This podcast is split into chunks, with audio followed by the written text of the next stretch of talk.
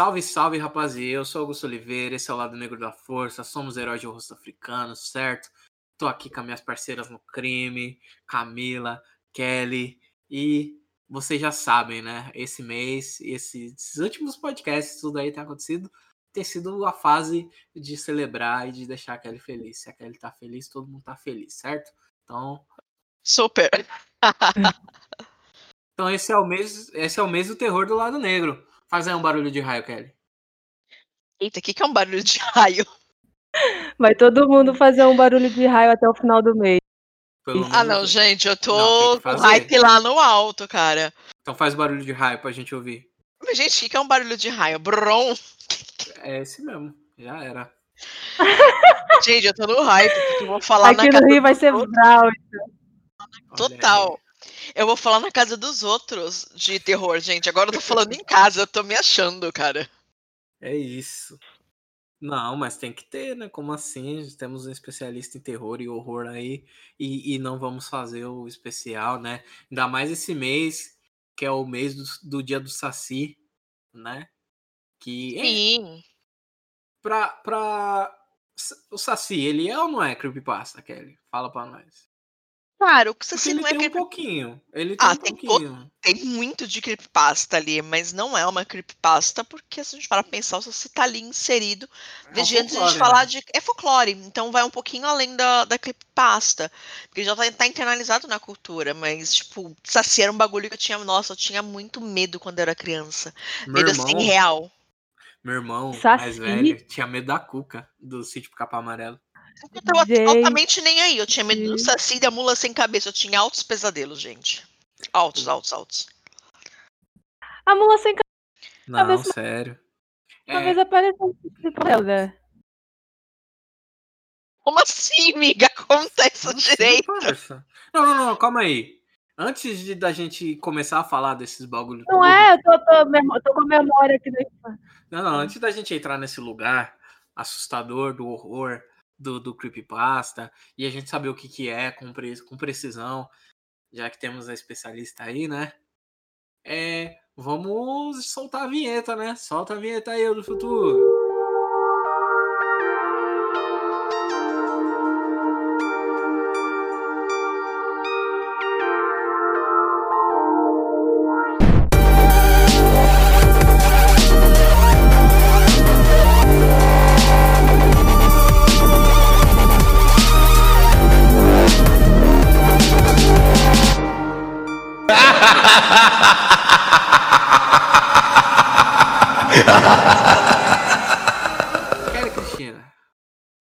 É o que, que é creepypasta? Pra quem não sabe. Creepypasta, a gente pode definir ali como. É um termo criado para definir as histórias de terror, as lendas urbanas que são divulgadas na internet. Então, isso surgiu uma porrada de fórum. Começou lá fora, lógico mas com um monte de fórum que contava histórias como se elas fossem reais.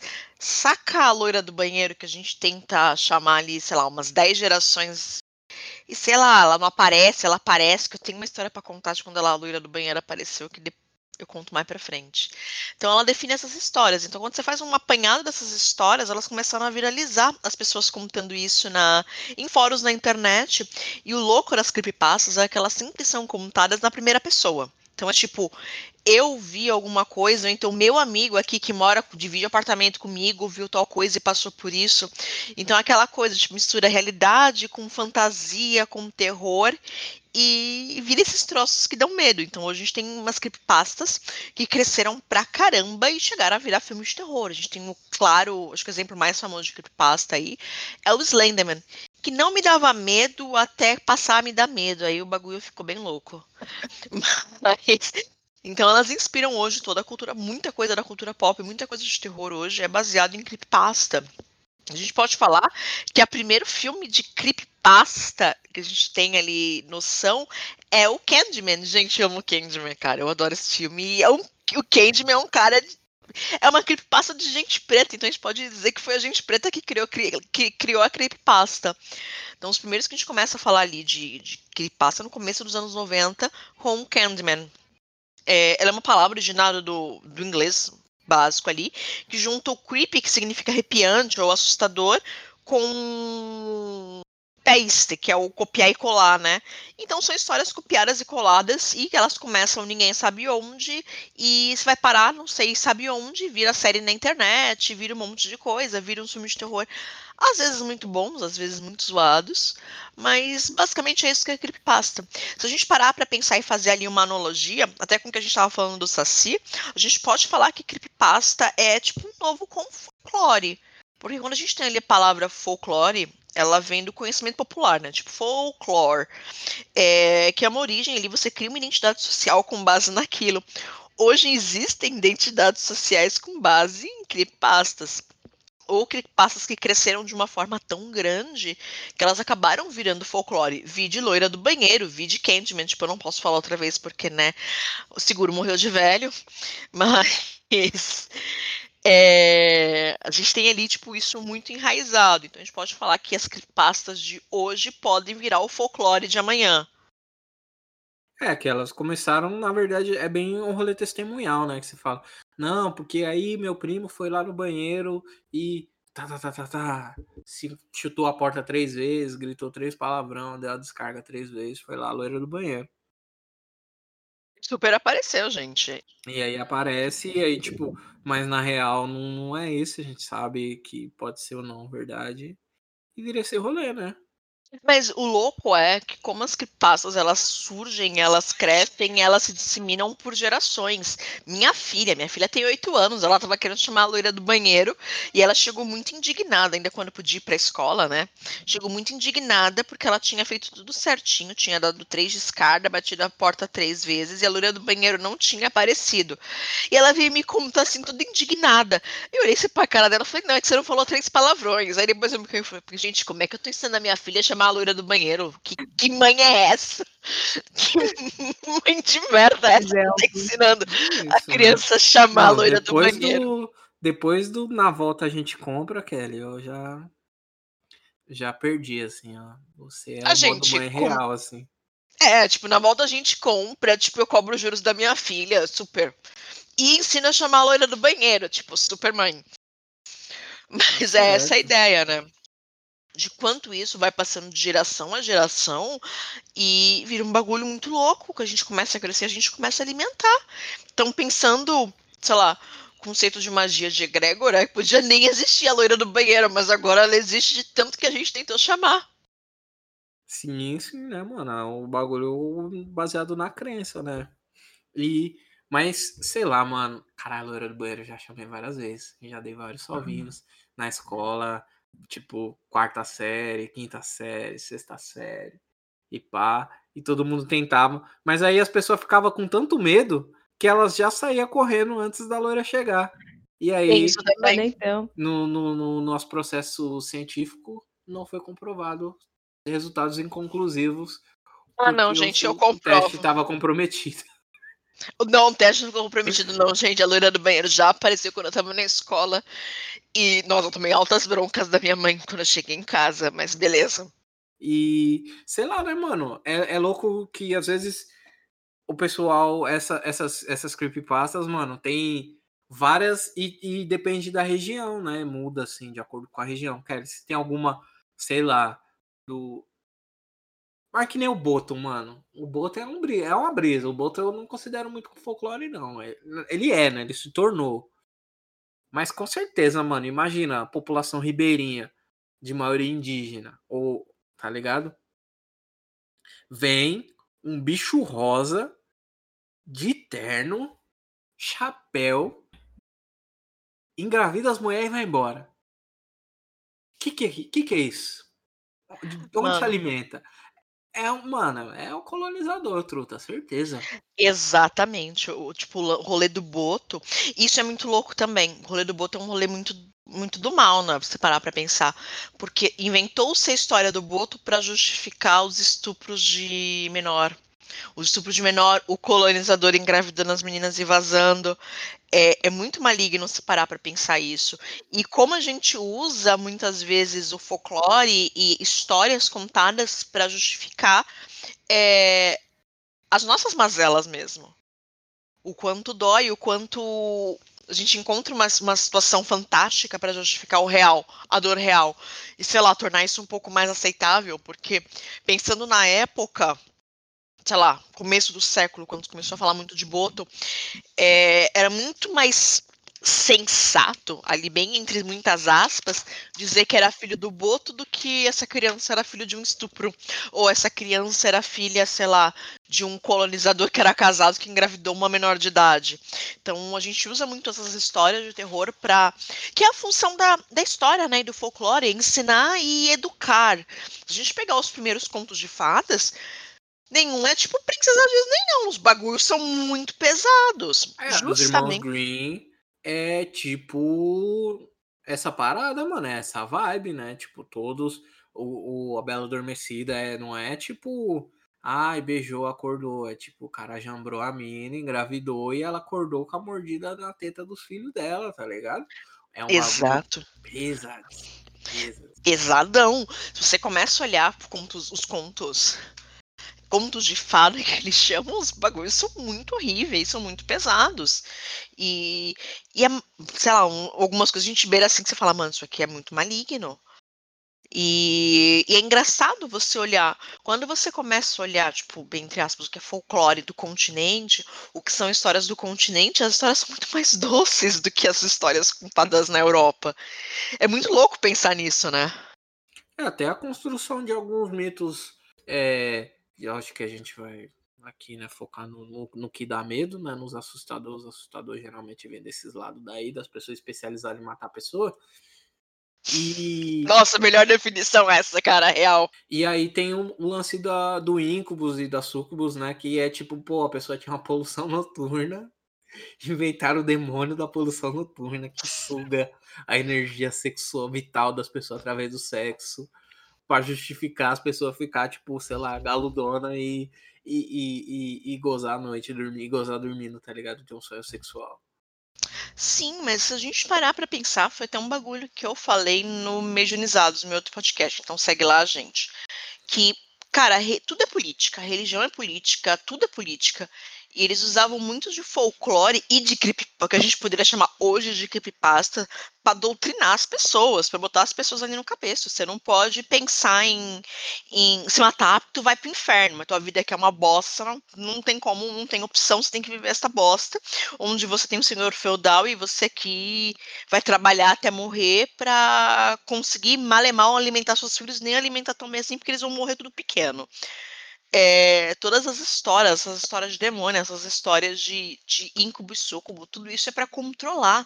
Então a gente precisa entender também é, que é sempre sobre narrativa de a, a, narrativa especial de terror é sempre uma forma de controle também. O folclore é uma espécie de controle. Você passa um saber popular através daquela história horrível é, com uma intenção de controlar e educar. Então tudo é política, tudo é sobre controle. Sim, sim, né, mano? E como essas histórias, né, baseado mais uma vez, né, baseado nesses outros caminhos é, que não são os nossos, por exemplo, eu vejo muito isso, a diferença na questão do Itã, mano. Tem. O Itã é como, como a gente chama nossas histórias, histórias dos nossos deuses em Yorubá, né? E tal. E essas culturas, elas fazem parte essas histórias elas fazem parte dessa cultura, né? E aí muitas vezes quando é, a gente vai trocar ideia sobre alguma coisa assim, tem um Itan que, que serve esse propósito. Mas às vezes você tá em vários lugares diferentes dentro da mesma história, tá ligado? Tipo, sei lá, tem uma história de Exu que os fazendeiros pediram uma coisa para ele. Eu não vou ficar aqui contando as histórias contando segredos aqui, porque isso não, não é o papel. Se você quiser aprender candomblé, você vai lá na roça do candomblé, aprende, senta lá e aprende com o Babalorixá, aprende com o São Mais Velho. É assim que a gente aprende as coisas. Não é no livro, não é no, no tutorial do YouTube, é sentar lá na roça, aprender e trabalhar na roça e você vai aprendendo os conhecimentos vão chegando lá. Mas enfim, é, tem essa história, os fazendeiros pedindo um negocinho pra Exu, receberam, não pagaram, aí Exu foi lá e. Às vezes você é o fazendeiro, às vezes você é o outro fazendeiro, e às vezes nessa história você se identifica mais com o Exu, né? Balami Exu. E tudo mais. E, e, e aí, é, essa é uma questão muito, tipo, de, de não. Não sei como usar. De, de não carregar essas histórias com, como se fossem armas, né? E tal. Dessa culpa. É, não tem outro lugar para colocar, né? Mas essa culpa cristã, né? De tipo, de, da, da moralidade, né? De, a história ela tem uma moral é absoluta, né? Então, sei lá. É, da, da, da madrasta da Branca de Neve ser uma mulher invejosa e, e, e ter que tomar cuidado com as pessoas invejosas. Da, do Pedro Lobo mentir é errado, porque aí você mentiu mil vezes, na vez que você falou a verdade ninguém acreditou em você, tá ligado? E essas, essas são histórias que elas estão é, enraizadas, elas, elas têm um lugar, né? Elas são histórias muito duras, né? Elas são como uma pedra, né, mano? Elas tá nesse lugar, tá nesse lugar e já era, e foda-se. Então, na história do Pedro Lobo, sempre você vai ser Pedro, você nunca vai ser o Lobo. Você nunca vai ser, nunca tem outra possibilidade para você dentro dessas histórias, tá ligado?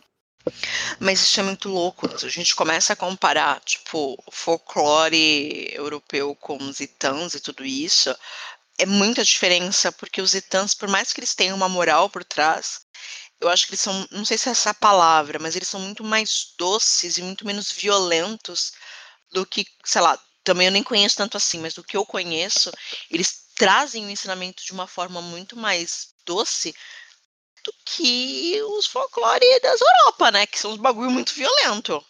Acho que é muito mais no campo filosófico mesmo, assim, de você, tipo, porque, assim, né, mano? Você escuta a história e você tem que fazer o trabalho de interpretar a história também, tá ligado? Não é tipo, ah, vemos aqui nessa história, mentira é errado.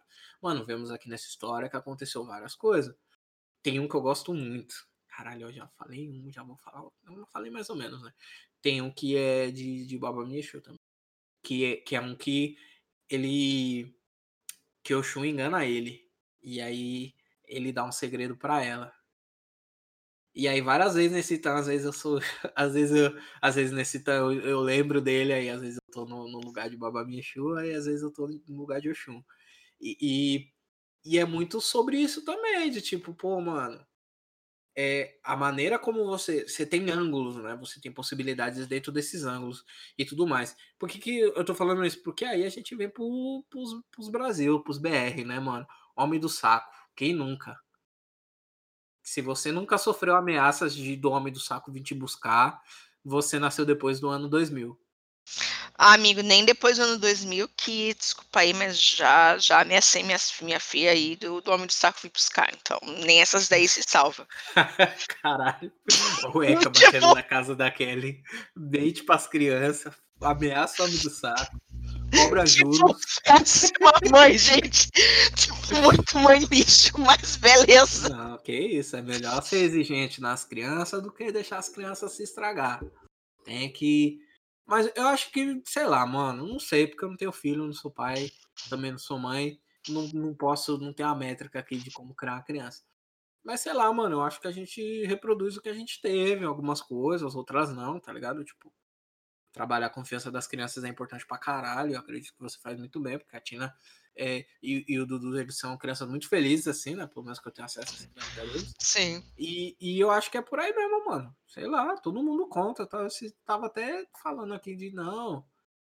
É, tipo, precisa parar de romantizar também esse, esse rolê da, dessa paternidade onde tudo é negociável com a criança, onde tudo, mano, às vezes tá cansado e botar lá é, o... no YouTube pra ver um bagulho, tá ligado? E é, aí... o homem do saco vai vir te pegar, tipo, dorme aí, caramba. É, tá ligado? Não, não tem como. Mamãe já trabalhou 12 horas, tipo, dorme, é, por favor. Não tem como, a não ser que você seja, tipo, em tempo integral sem outro emprego, tá ligado? E fora que, e até as pessoas que são, é, cuidar de uma criança exige várias outras atribuições, mano. Você tem que ser professor, psicólogo, é, cozinheiro, tá ligado? faxineiro atrás e várias outras coisas, conhecer histórias para passar histórias, resolução de conflitos e, e tudo mais, né, mano? Tudo, tudo isso vai no currículo aí da maternidade e da paternidade, quando você é, tipo, envolvido na vida da criança, né? Mas Homem do Saco, mano, foi um que. Nossa, total. Total minha infância, gente. Caralho. Real, assim. E é foda porque, tipo, mano, esse aí tem uma. Caralho, olha como é brisa a gente ver o bagulho com ter com a percepção que a gente tem hoje, mano. E como isso prejudica a nossa percepção de pessoas. Na verdade, essas pessoas. Nossa, a situação dessas pessoas não deveria existir. Mas ela existe, infelizmente. Estamos aí, né? O mundo do capital, onde uns têm muito e outros não têm nada. Mas prejudica muito a, a, a experiência de homens em situação de rua, né, mano? Sim. Como isso vilaniza e colocar eles num lugar horrível. A gente desumaniza, vê né? pra caralho, mano. Vira, os caras viram monstro. Porque uma criança vê um homem carregando todos os pertences dele nas costas, mano, e pensa que aquele homem vai levar ela embora e vai, tipo, sei lá, mano, desmembrar. Porque o homem do saco que da, da- das histórias que eu recebi era o homem do saco que pegava a criança, desmembrava e vendia os membros da Que criança. Não, a minha, tipo, as histórias da minha mãe chegavam no tipo, o homem do saco vai te levar embora. E era muito bizarro, porque todas, todo dia, passa, sei lá, na minha cabeça era todos os dias. Passava um morador de rua com um saco gigante, ele catava a latinha, né? E ele Uhum. passava na porta de casa. Eu não sei se ele era um morador de rua, se era alguém bem mais, bem mais simples do que a gente, ia pra casa dele. Eu sei que ele passava todo dia, tipo, na minha cabeça todos os dias, à tarde com um saco enorme nas costas. E a gente tinha pavor desse cara. A gente tinha, assim, tipo, real, assim, paura de quando ele passava, porque a gente achava que era o homem do saco que ia levar a gente embora.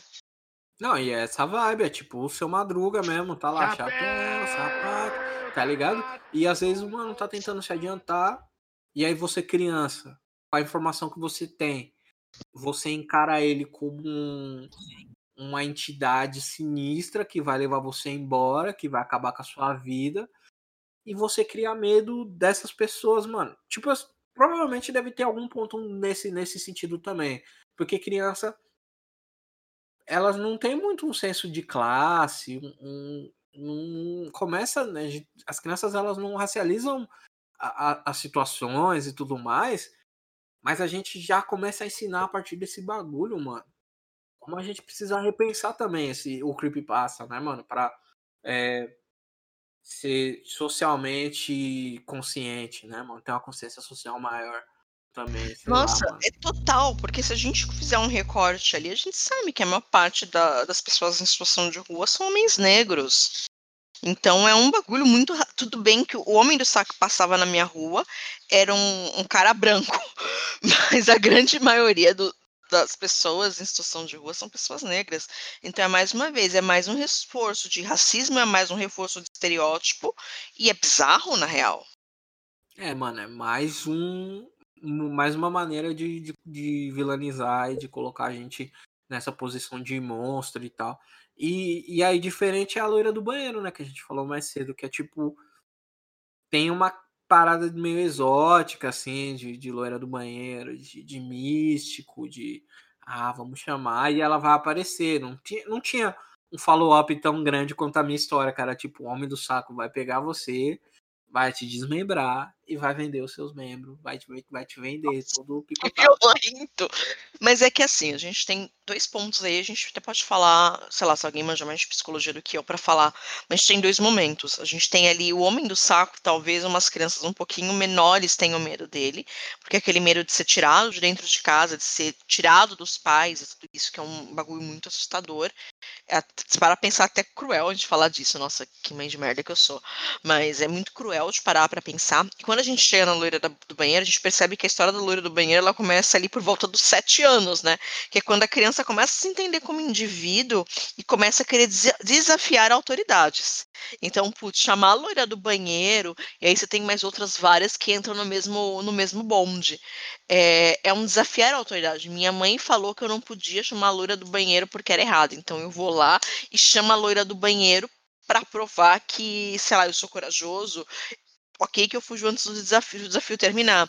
Mas eu provo e eu desafio essa autoridade.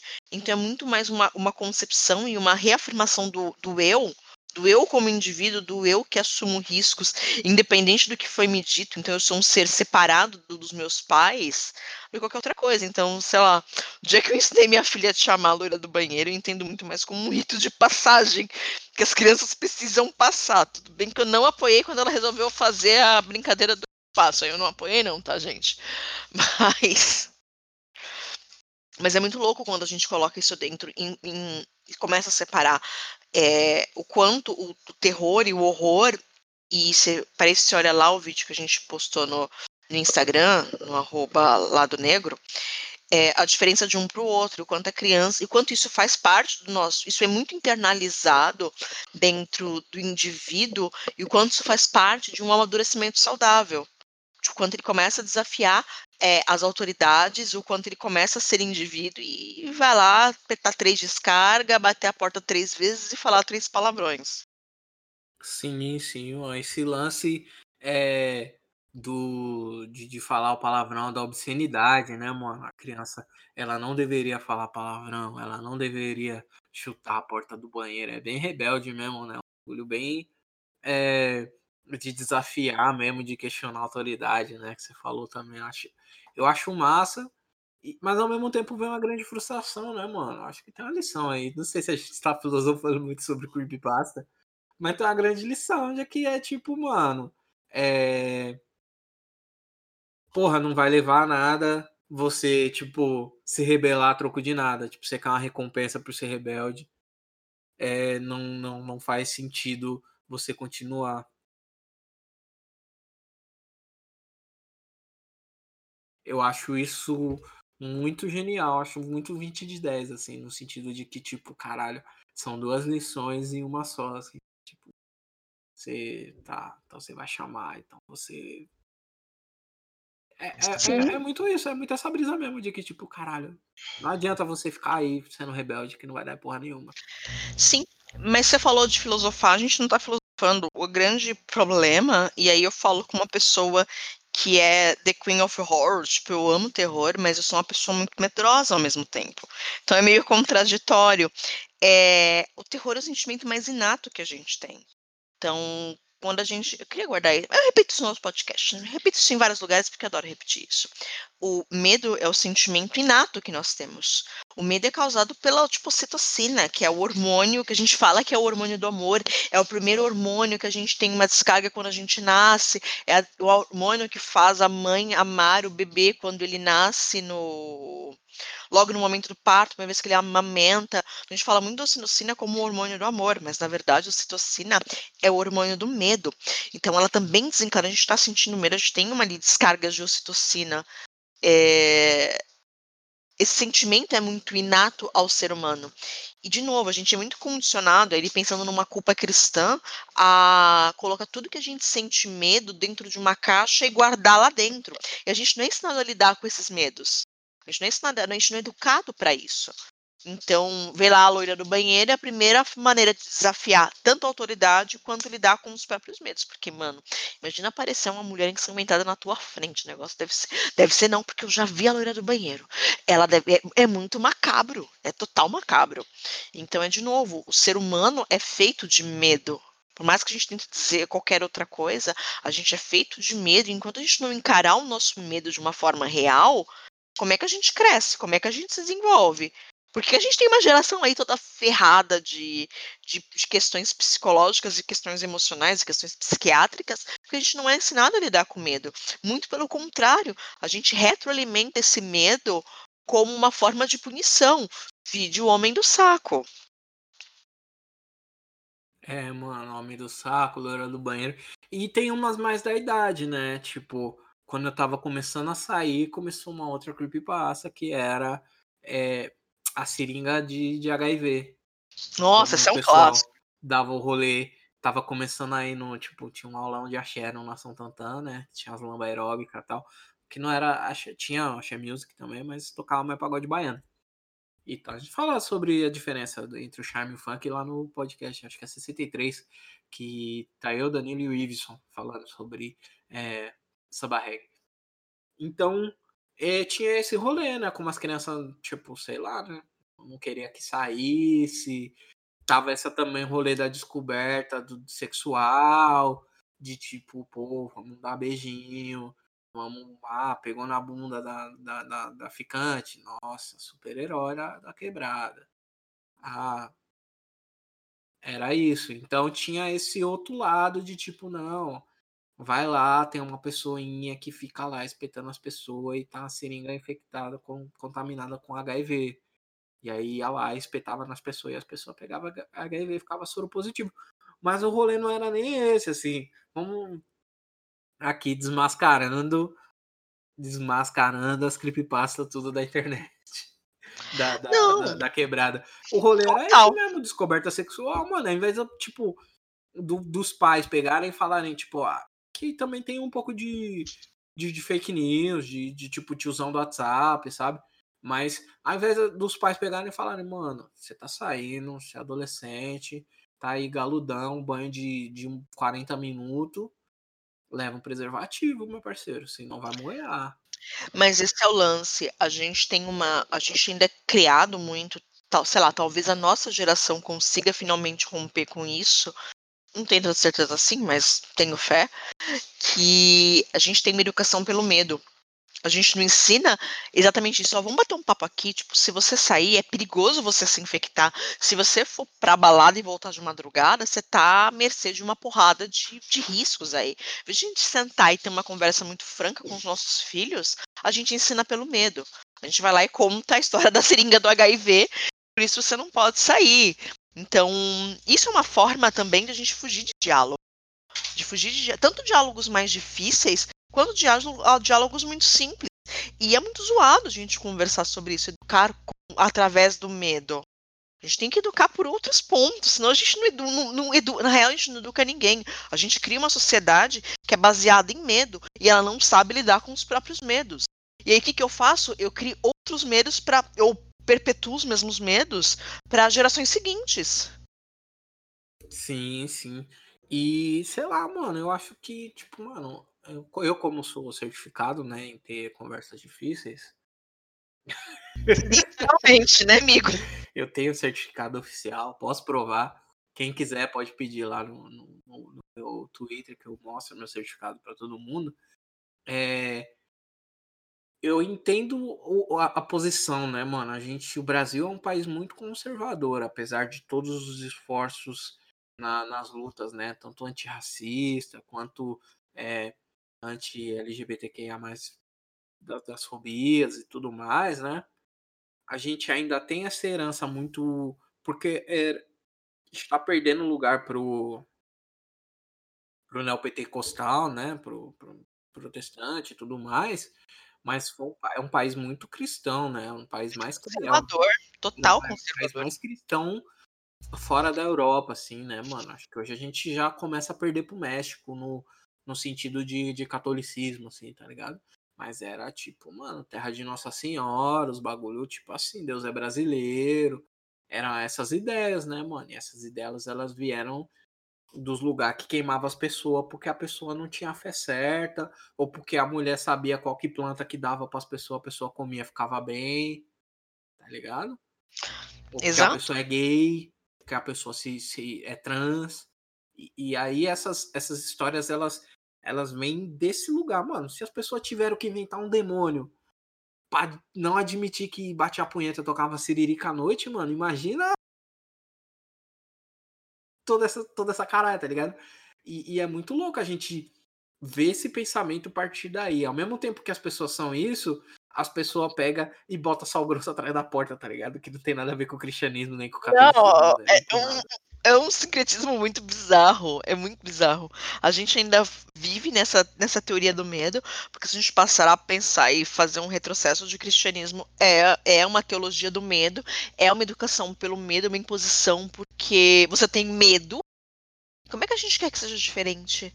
E ao mesmo tempo a gente vai lá e mistura outras coisinhas no meio e vira um grande pacote que é o Brasil. Ah, não, não. Porque o Brasil é preto pra caralho, né, mano? E as pessoas, as pessoas elas não podem não ir na, na roça né? Põe no terreirinho de Umbanda e tudo mais, mas todo mundo acredita, tá ligado? Todo mundo bota Mas geral, Tem a espada Inclusive- de São Jorge na porta de casa. Não, inclusive tem várias outras fitas, esses bagulho na semana da oração, água em cima da geladeira, e papai, não sei o que, e a erva, e o banho. Mano, os caras. A igreja. Do- das igrejas dos dinheiro. O cara me prepara um banho de erva, cachorro. Kelly. Os caras os cara dão banho pras pessoas, Kelly. Banho de erva, banho de folha. Dói. A, o descara. A falta de, de, de vergonha na cara. As pessoas, tá real. ligado? É, é- é esse nível de, de, de cinismo, né, mano? Que, a- que a gente lida nos creepypasta, nos bagulho. É, outro creepypasta que é da mesma época desse, que, que, é, o- que é o Augusto Jovem saindo pra rua, era o Bala de Droga. Ah, clássico.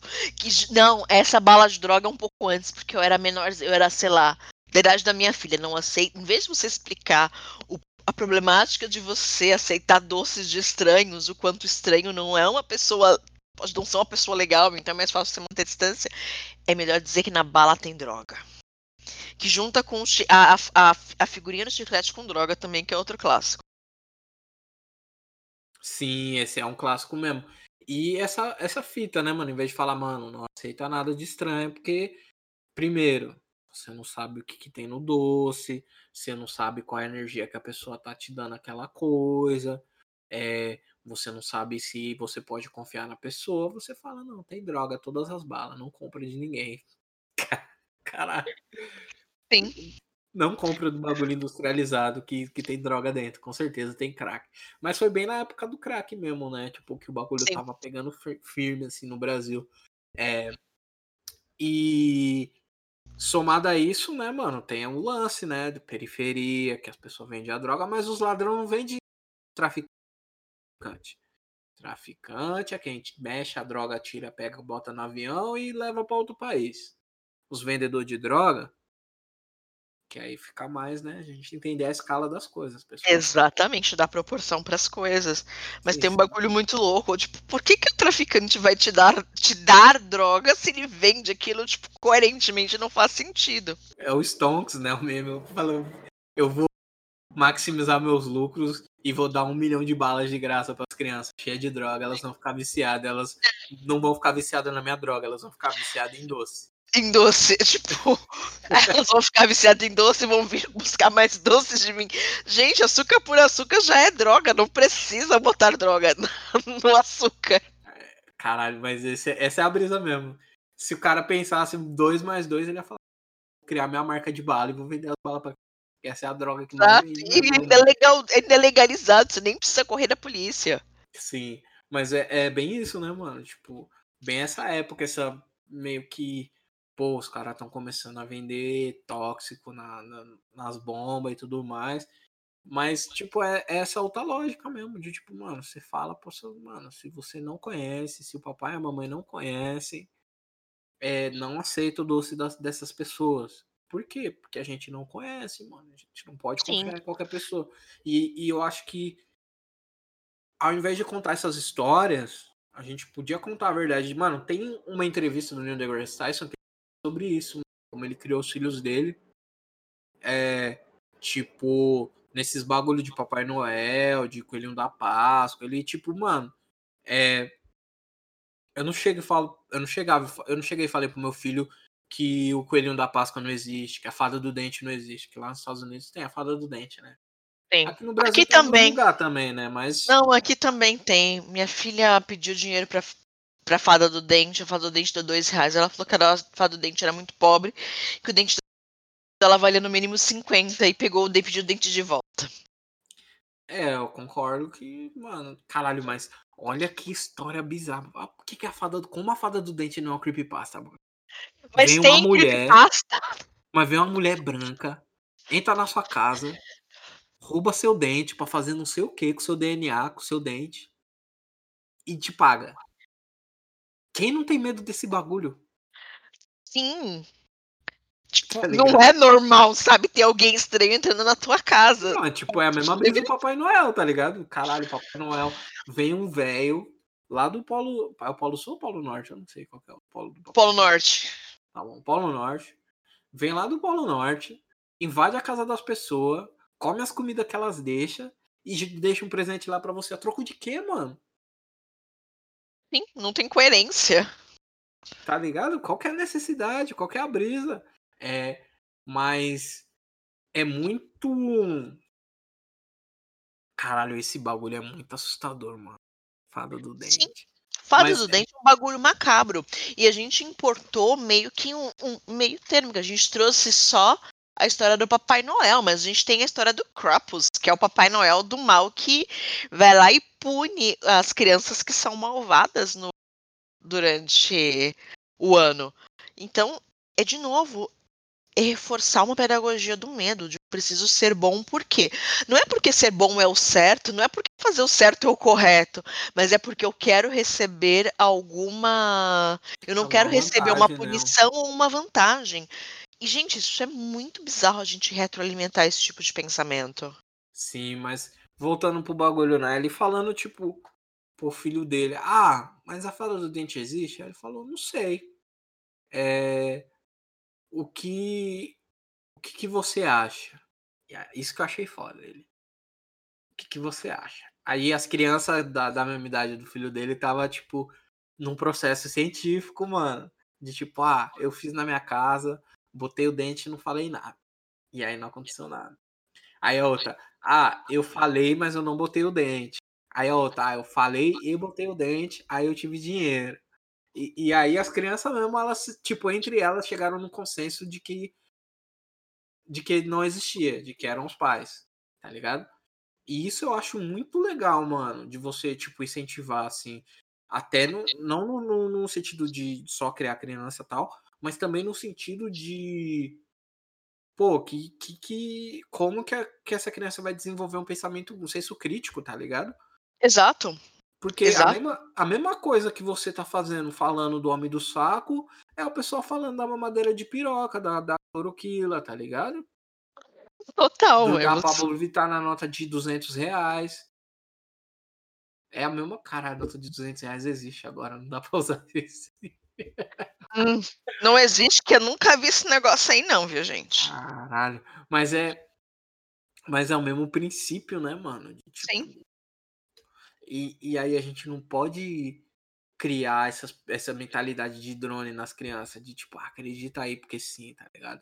E, e, mas é legal ver como o creepypasta surge e, e tem um lado positivo do mesmo da loira do banheiro, de tipo, mano, tenta aí então, testa o limite da sua rebeldia e aí a gente vê que, tipo, rebelde não resolve nada. Tenta isso. Exato. tá ligado? E você precisa passar por esse rolê da, da rebeldia até para construir a sua, a sua construção de caráter.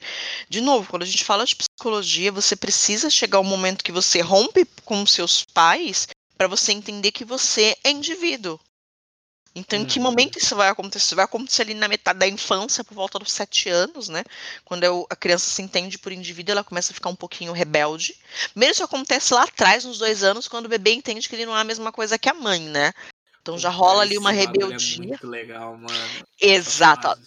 A adolescência dos bebês, que os bebês ficam muito rebeldes e, e muitas creepypastas, muitas histórias de medo surgem aí nesse. Que os bebês, bebês de dois anos entendam coisa, né? Mas muitas coisas surgem aí de você não entender que o bebê tá se entendendo como indivíduo, tá tão rebelde, tão e tão não, não é insuportável, porque realmente é insuportável. Aí depois você tem isso lá por volta do 7, que aí você fortalece essas ideias de histórias assustadoras para que a criança sinta medo e não não faça o que é, sei lá, certo ou errado, o que é errado de vista dos pais, mas a criança está se, se, afirmando como indivíduo. Então, como é que eu posso? Eu estou criando um indivíduo com base no medo. Uhum. Isso não é, uhum. não é nem saudável. E depois eu vou ter. Aí você tem, sei lá, o auge das, das creepypastas na, por volta da adolescência, que a gente tem muito adolescente envolvido ali com creepypasta. Porque, de novo, ele está testando ó, os limites dele, está testando o medo dele com um sobrenatural ou uma coisa inexplicável e tudo isso. Então, de é, novo, a gente usa o medo. É, a gente usa o medo como forma de educar, e isso tá uhum. muito errado. Não, mano, muito errado.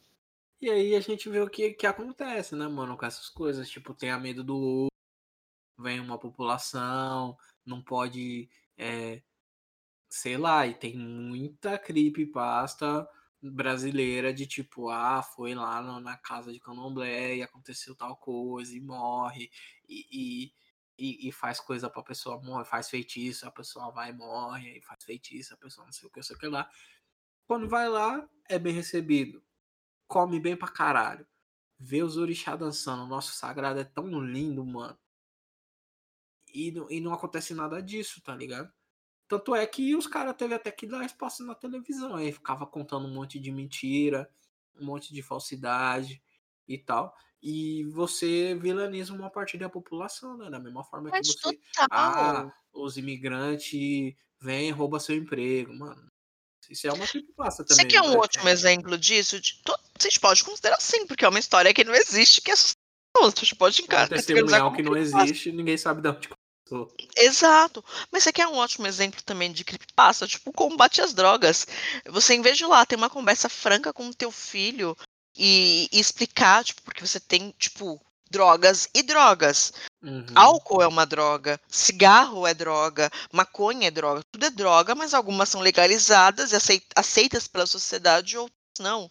Em vez de você sentar ali com o teu filho, um pré-adolescente, ter uma conversa franca com ele, não, você inventa um monte de história, inventa um monte de coisas assim, você não dialoga e você abre espaço para que que ele conteste. Então, putz, me falaram que se eu fumasse maconha eu ia ficar viciado e eu ia virar da rua. E a verdade, a gente sabe que a verdade não é essa. Então ele fala, putz, vou experimentar isso, então vou experimentar coisas mais fortes também, porque também deve ser, menti deve ser mentira ou exagero que minha mãe falou. Então quando a gente não abre para diálogo, como é que a gente quer falar disso? Como é que a gente quer ficar? A gente segue Uhum. educando pelo medo. E, e sei lá, a gente também tem outra. Aí a gente fala, chega em creepypastas de internet. é, eu não tenho diálogo com meu filho. Aí você teve a, a baleia azul, que são aqueles desafios, tipo, que a gente não sabe se é verdade, se é mentira. Teve uma porrada de desafio da baleia azul que as crianças estavam se matando. Então começou com uma creepypasta na internet, começou com uma história na internet, o negócio ganhou proporções gigantescas até virar um, um rolar circular em escola falando de crianças se cortando e fazendo o desafio da baleia azul, o que começou com uma, literalmente, uma história, um caos contado na internet. Quando você não tem diálogo, isso toma proporções. Sei lá, a última que eu tive que lidar, é, a última não, mas a, a que eu tive que lidar foi a história da Momô, que aparecia nos vídeos de criança do YouTube e pulava e assustava as crianças e falava para as crianças matarem os pais e se matarem. Momô? Nossa, Momô, meu. Foi a, essa eu tive que lidar ano passado, quando ele tava tendo aula na escola.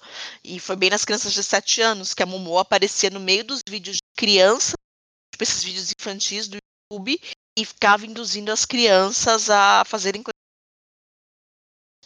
Porra, meu, não precisa de muita coisa além de diálogo com o teu filho pra dizer que a Momô não existe. Sabe, você não tá vendo o que o seu filho tá consumindo. Eu acho que é, eu acho que aí entra um ponto que eu sempre, tipo, mesmo não sendo pai, mesmo não sendo responsável por é, nenhuma criança, nenhum menor de idade, que também é criança. Acho que a partir do momento que é menor de idade é criança e ainda alguns anos depois de ser maior de idade ainda é criança, tá ligado? Né? Ainda é responsabilidade dos seus pais. Não é nem isso, ainda não, não tem, não tem discernimento, não tem o tento para fazer, para tomar as melhores decisões. Então, tipo, mano, não, não espere grandes, grandes coisas. tá? Sim, É, Isso toda também. todo, todo, toda a maturidade é uma surpresa boa dessas, dessas pessoas da, da categoria crianças. É, mas de você saber o que seu filho consome, mano. É o Tipo, mínimo. no 80, junto com o NWA, tinha o pessoal do, do, do rock and roll lá nos Estados Unidos da América do Norte. O, o NWA tava lá. Niggas with Attitude. Que é os, os, os negrão os negrão com atitude, tá ligado? Crioulos bolados. E ele estava lá, fuck the police. E a gente até falou no, no, no outro episódio, falei, né? Que a Dee podia ter saído fuck the police e tudo mais. E o pessoal atribui a responsabilidade do conteúdo que as crianças consomem pro artista, pro veículo de comunicação, quando na verdade quem tem que nem, sei lá, tava falando aí GTA vai GTA, GTA San Andreas, que é um clássico, é um jogo que eu vejo criança jogar, por exemplo. Um jogo que você pega uma arma de. Uma, uma arma, um, um rifle de, de, de, longa distância, atira na cabeça da pessoa, a cabeça da pessoa explode e sai sangue da cabeça da, da pessoa. Ah, é culpa da Rockstar? Não é culpa da Rockstar, mano. Você tem o monopólio do dinheiro, tem o monopólio do entretenimento, tem o monopólio da violência dentro da, dentro da sua casa para com a criança. Você permite ou bloqueia o acesso das coisas para a criança? Como que é a responsabilidade do estúdio? Como que é a responsabilidade do O'Shea Jackson, é, do Ice Cube? Como é a responsabilidade do Easy? Como que é a responsabilidade do Dr. Dre? Tá ligado? Do DJ Ram. Não, não Mas a gente pode voltar um pouco, um pouco, é um pouco antes, na verdade. Falar do Comic Code, que você tinha que que foi uma puta armação de Comic Code era uma censura aos quadrinhos, em especial quando os, os, quadrinhos de horror começaram a, a florescer e vender muito bem ali por volta de 47, mais ou menos. 40, começo dos anos, final dos anos 40, começo dos anos 50. É, o que a gente chama hoje de Marvel e DC, tipo, das grandes de quadrinhos de herói que estavam entrando em decadência, elas começaram a falar de uma censura aí. Então rolou o Comic Code, que era um bagulho que preparar os quadrinhos de horror e tinha um carimbão na frente dos quadrinhos, tipo, dizendo que eles eram, tipo, tinham sido aprovados pelo Code. E Sim, isso valor, rolou. com valores cristãos. Exato, que eles nos afiavam, que eles eram consumíveis para criança. E isso foi baseado num livro que chama The Seduction of Innocence, do Frederick Ventral, se não me engano. É, Verhaal, não lembro bem o sobrenome, a gente pode deixar em qualquer lugar, mas se jogar lá, tipo, Seduction of fácil. É, e falava disso, de quanto super-heróis, quanto quadrinhos criavam crianças delinquentes juvenis. Então a gente tá falando aí de uma fake news, uma creepypasta bem zoada. E por conta disso, por É décadas. preto e branco da mamadeira de piroca, tá ligado?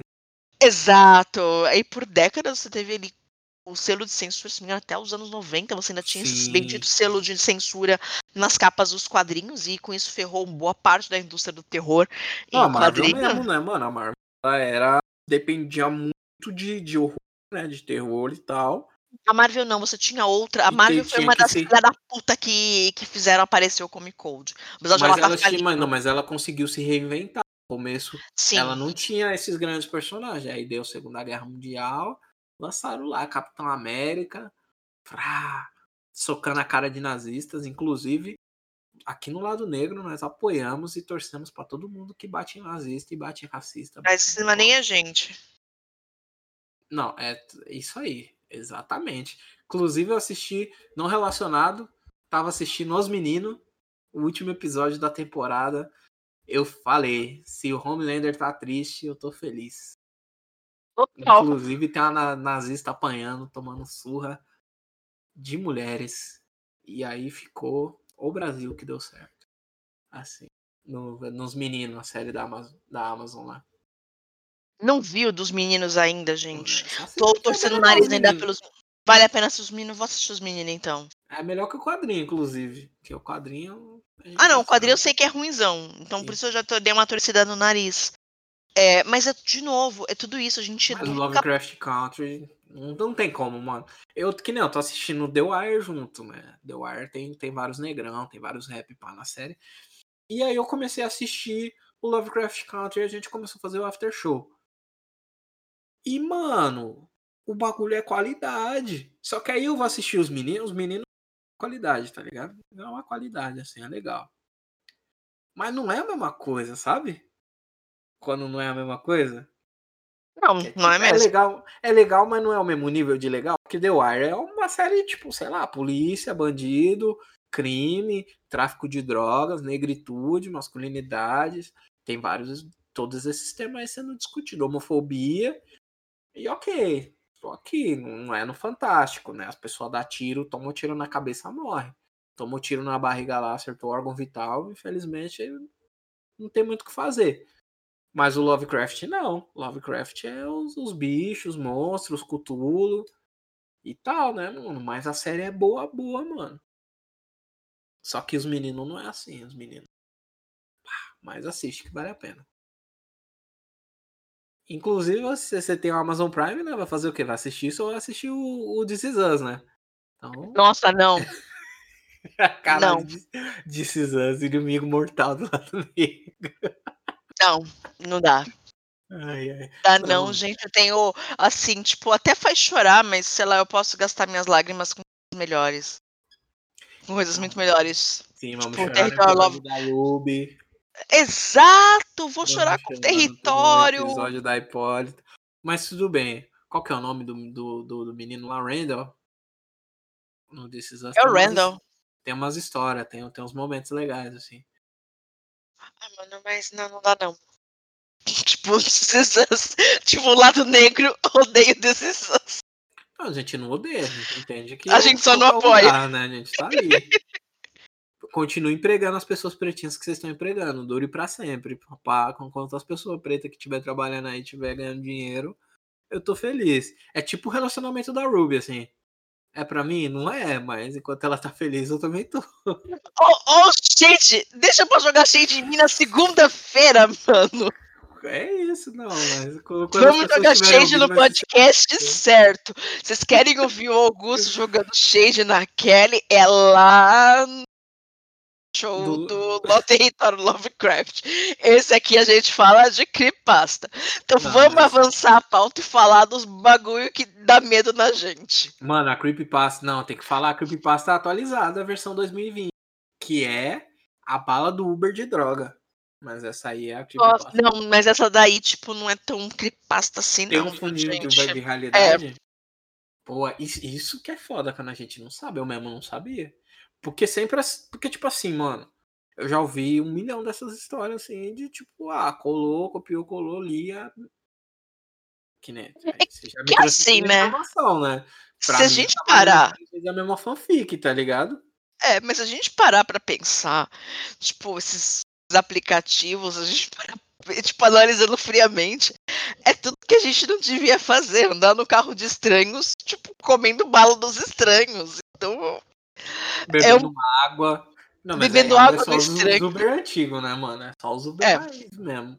É só os raiz ou, tipo, peguei um black esses dias atrás que tinha água. Mas é, tipo, tudo que a gente foi ensinado, a, deveria ter sido ensinado a não fazer, tipo, não anda no carro, não entra no carro de estranhos e não aceita doce de estranhos. Então, é meio que como a gente atualiza as coisas. Então, lá atrás era mais bizarro aceitar bala dos estranhos. A gente aceita bala do Uber e beleza. Sim, não, mas eu acho que é assim, mano. Eu sempre olho a foto, compartilho minha corrida com alguém, porque, mano, e eu. eu Ah, não, sempre- total. Eu sou homem, não, não sou. Não sou magrinho de, de, de tudo, de, de, de indefesa, assim. Conheço. Vou falar aqui que eu conheço que consigo matar um homem de 10, em 10, de 10 vezes de matar um homem, 10 formas, tá ligado? Mas, mano, se precisar usar os braços, nós vai usar os braços, as pernas, vai gingar. Não vai apanhar quietinho, não. A gente vai É, bater não, antes, né? Nós não vai morrer, pelo menos um soco eu vou acertar, tá ligado? Isso se, se, aga- se agarrar, eu consigo lá, aprendi uns, uns jiu-jitsu. Mas não é, não é esse o assunto. Eu sou uma pessoa muito pacífica, talvez eu preferisse apanhar, dependendo da situação. É... A não ser que o caso é racista. Aí nós fica. Aí a gente pensa Aí não tem melhor. resolução, né? Aí o bagulho é isso. Aí a mão, a mão fala primeiro. É, mas, mano, até eu fico tipo, mano, sei lá, às vezes tem o broto armado. Às vezes os caras é tipo, mano, porque andar de táxi pra gente já é uma experiência é, difícil, mano. Eu lembro um dia. Puta, até chorei nesse dia. Caralho, faz não choro, mas esse dia eu chorei. Faz uns anos já. Que eu tava, tipo, mano, numa quebrada. Eu tava na Zona Leste, eu acho que eu tava no Itaim. Só que eu Famoso. tava, tipo, mano, eu não conheci o. Eu não, conhe... eu não sou do Itaim, tá ligado? Você é da quebrada, você é da quebrada. Eu É, saí, não, tipo, tem saí do várias quebradas na ZL, né? Cada um tá na sua. E aí eu saí do estúdio, era tipo 15 pra meia-noite. Não, 15 pra meia-noite não, era 10 horas. E aí eu. Puta, não, não era 10, era 11 horas, porque aí ia dar o tempo do ônibus, os bagulhos. Aí eu fiquei tipo, puta, o ônibus já acabou. Vou chamar um táxi, já era, já era, já era o negro com opções. É, Aí eu fiquei, caralho, vou chamar, vou chamar, chamar, chamar, chamar. E, tipo, mano, os táxis não para, mano. Não, Não. para real. Amigo, eu sou velho. mulher, ok, sou uma mulher preta, mas já o táxi não para. Imagina se você é homem preto. E aí o bagulho não parava, mano. E aí eu, tipo, hora. E aí eu, tipo, mano, e aí eu não fiquei com medo de, tipo, vir uns vilão na motoca, os bagulho assim, porque, tipo, sei lá, mano, se perder, perdeu. Mas graças a babá minha Exu sempre me abençoou, nunca me deixou acontecer nada de ruim na rua, tá ligado? Mas, mano, eu fiquei, tipo, nes- nessa brisa, mano. Porque ao mesmo tempo que os caras caiu na, na, na creepypasta do racismo, que é tipo, caralho, você vai parar, o negrão vai te roubar. Você vai parar, o negrão vai entrar no carro, vai fazer a corrida vai sair correndo. E tudo mais, mano. É. Eu também caí, né, mano? Tipo, eu fiquei, tipo, caralho, mano. E eu já entrei em táxi que os caras, tipo. É. Polícia para, tá ligado? Pra ver se tá tudo bem. Os caras deixam o bagulho ligado pra dar um 220, pra tentar alguma coisa. Os caras do nada falam que tá armado, tá ligado? Então, eu tenho esse medo em mim de. Desse, desse tipo de interação com uma pessoa estranha, que se for a palavra dela contra mim, eu sempre vou perder, tá ligado? Nossa, sim, isso é muito assustador, na verdade. É, é um medo muito, muito real pra gente que é preto, né? Sim. É um, Mas é, uma, é um bagulho violento. Se a gente parar pra pensar, é baseado em narrativas que não existem, né? É, no nosso caso de ter medo mesmo, é tipo, é o testemunhal que realmente pode acontecer, tá ligado? É a mesma coisa. Mano. Não, pra gente sim, mas eu tô o falando das. sem- Se o dia que sair sem RG virar creepypasta. Tipo, sair sem RG virou creepypasta, eu vou ficar, caralho, é isso aí, isso mesmo. Racismo Sim. perdeu. Porque não é, tá ligado? Você tem que, tipo, mano, você tá maluco, vai sair sem RG. mano. falou que você bateu com a cabeça é uns bagulho que a gente percebe que o quanto o medo é um bagulho muito intrínseco e intrínseco às vezes, muitas vezes, tipo, acho que quase sempre a nossa criação, porque foi muito engraçado. Ah, tipo, não me cancelem de novo, eu já fui podcast, mas cara branco. E tipo, ele sair com RG, mas como assim sair com RG? E a gente teve, tipo, vários diálogos que nosso filho é preto, né? Sobre isso, tipo, mas não faz sentido, claro que faz. Não é basta não, isso é verdade. E o quanto a gente cria essas narrativas, a gente fomenta essas... Então, a gente tá ali num, num âmbito que é muito do fantástico. Então, sei lá, o Slenderman é um cara sem rosto, mas quando a gente começa a trazer pra nossa realidade, opa, não é tão é tão fantástico assim não, cara. A gente consegue encontrar paralelos pra isso. E isso é um bagulho louco. De novo, a gente é criado e gerado e educado numa educação de medo, numa pedagogia do medo, né? Sim, sim. É muito. Mano, tem que tomar muito cuidado com essas coisas, tá ligado? No sentido de como que a gente vai preparar a cabeça dessas crianças. Mano, o, o, o Creepypasta ele é social, né? E a gente, a gente acaba percebendo aqui, se a gente for fazer esse, esse estudo de caso, né? Esse, esse podcast, a gente discutindo essas possibilidades, que o lance é.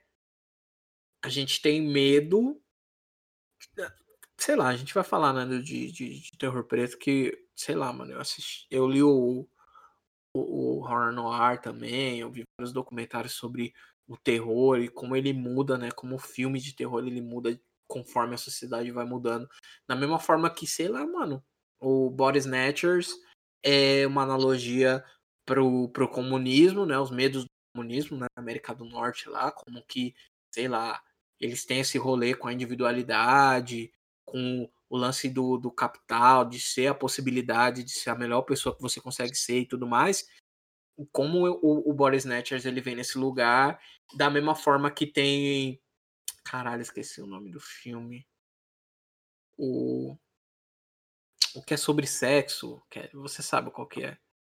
Ai, It Follows, caralho, lembrei. Eu gosto quando eu lembro das coisas sozinho. Que o It Follows é as pessoas transa com, a, com, a, com, o bicho, aí o bicho vem, segue ela e mata a pessoa, tá ligado? Que é sobre esse lance de ter doenças sexualmente transmissíveis e esses medos. E como o Creepypasta ele vem nessa linha entre esses medos fictícios, né? Que a gente vê literatura, que a gente vê música, que a gente é, vê no cinema. E, e, o, e o social mesmo da rua, assim, ó, de tipo, Nossa, mano, não faça total isso. é isso. isso, sabe? Mas é total isso. A gente menospreza muito o terror e o horror, mas o terror e o horror é a, expressão, a melhor expressão do seu momento. Porque quando a gente fala, e assim, começar a traçar ali por livros, que, que eu sou muito apaixonada por livros de terror, mais do que de filmes, mas por literatura de terror, por filmes de terror, cada um tem a, o seu zeitgeist, tipo, o seu espírito do momento, do espírito da época.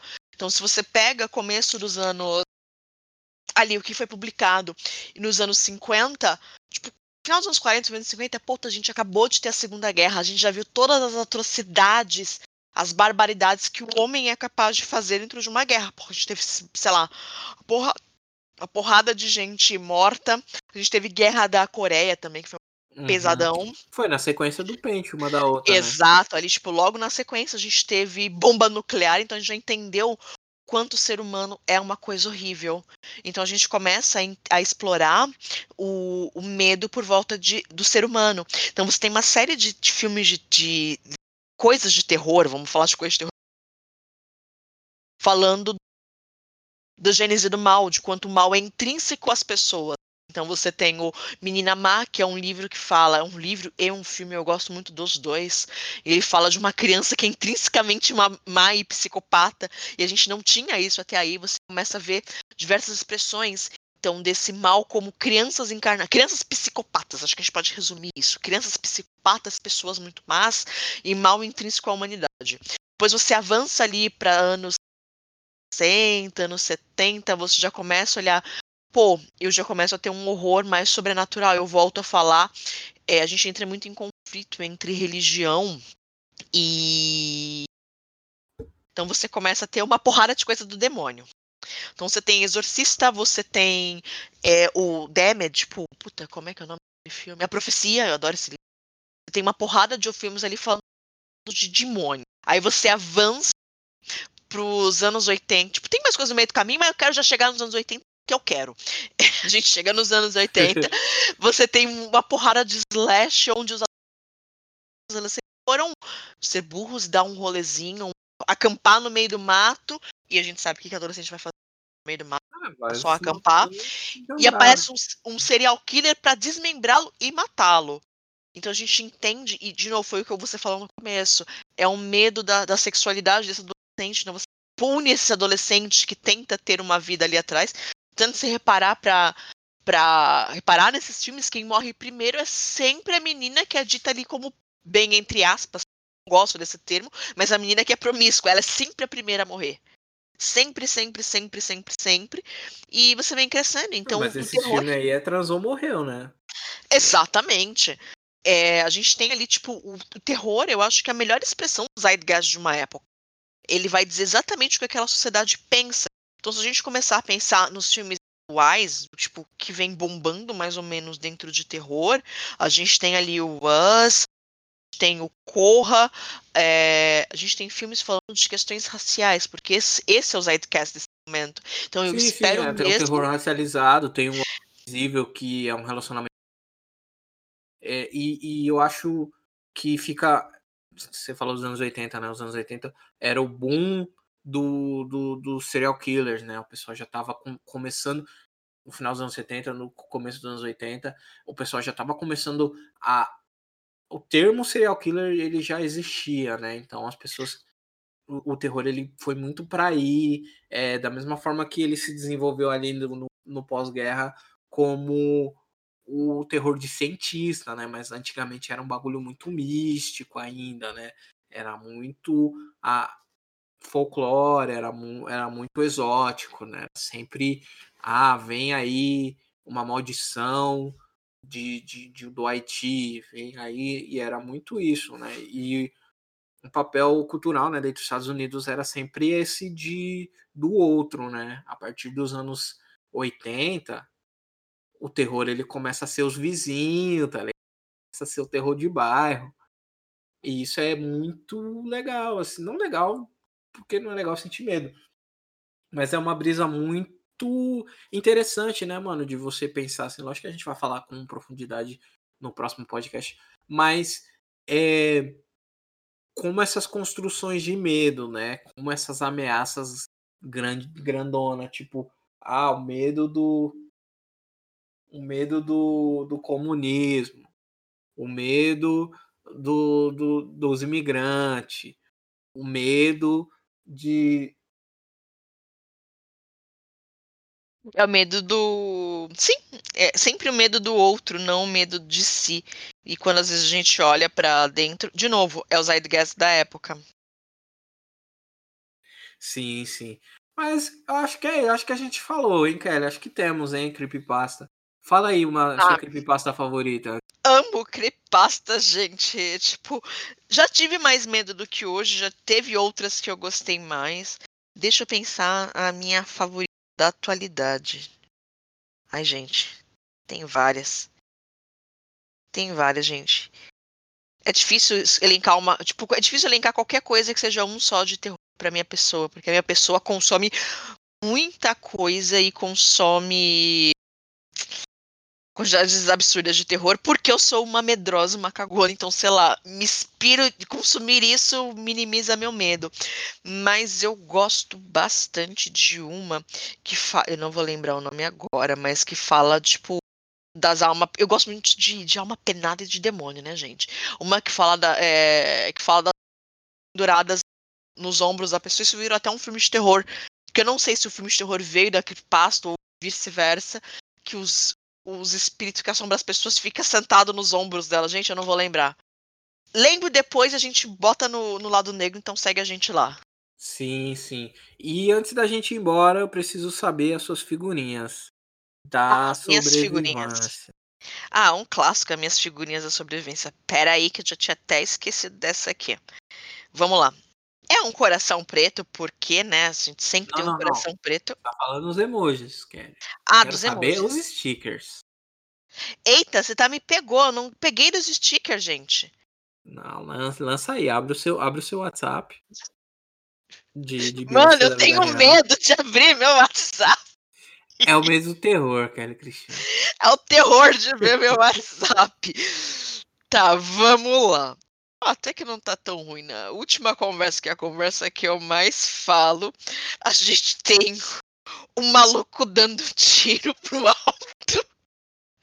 A gente tem uma Frida Kahlo dando tiro pro alto. Gente, isso, a violência venceu. Um pouquinho violenta, dois de tiros. Aí eu tenho uma com X.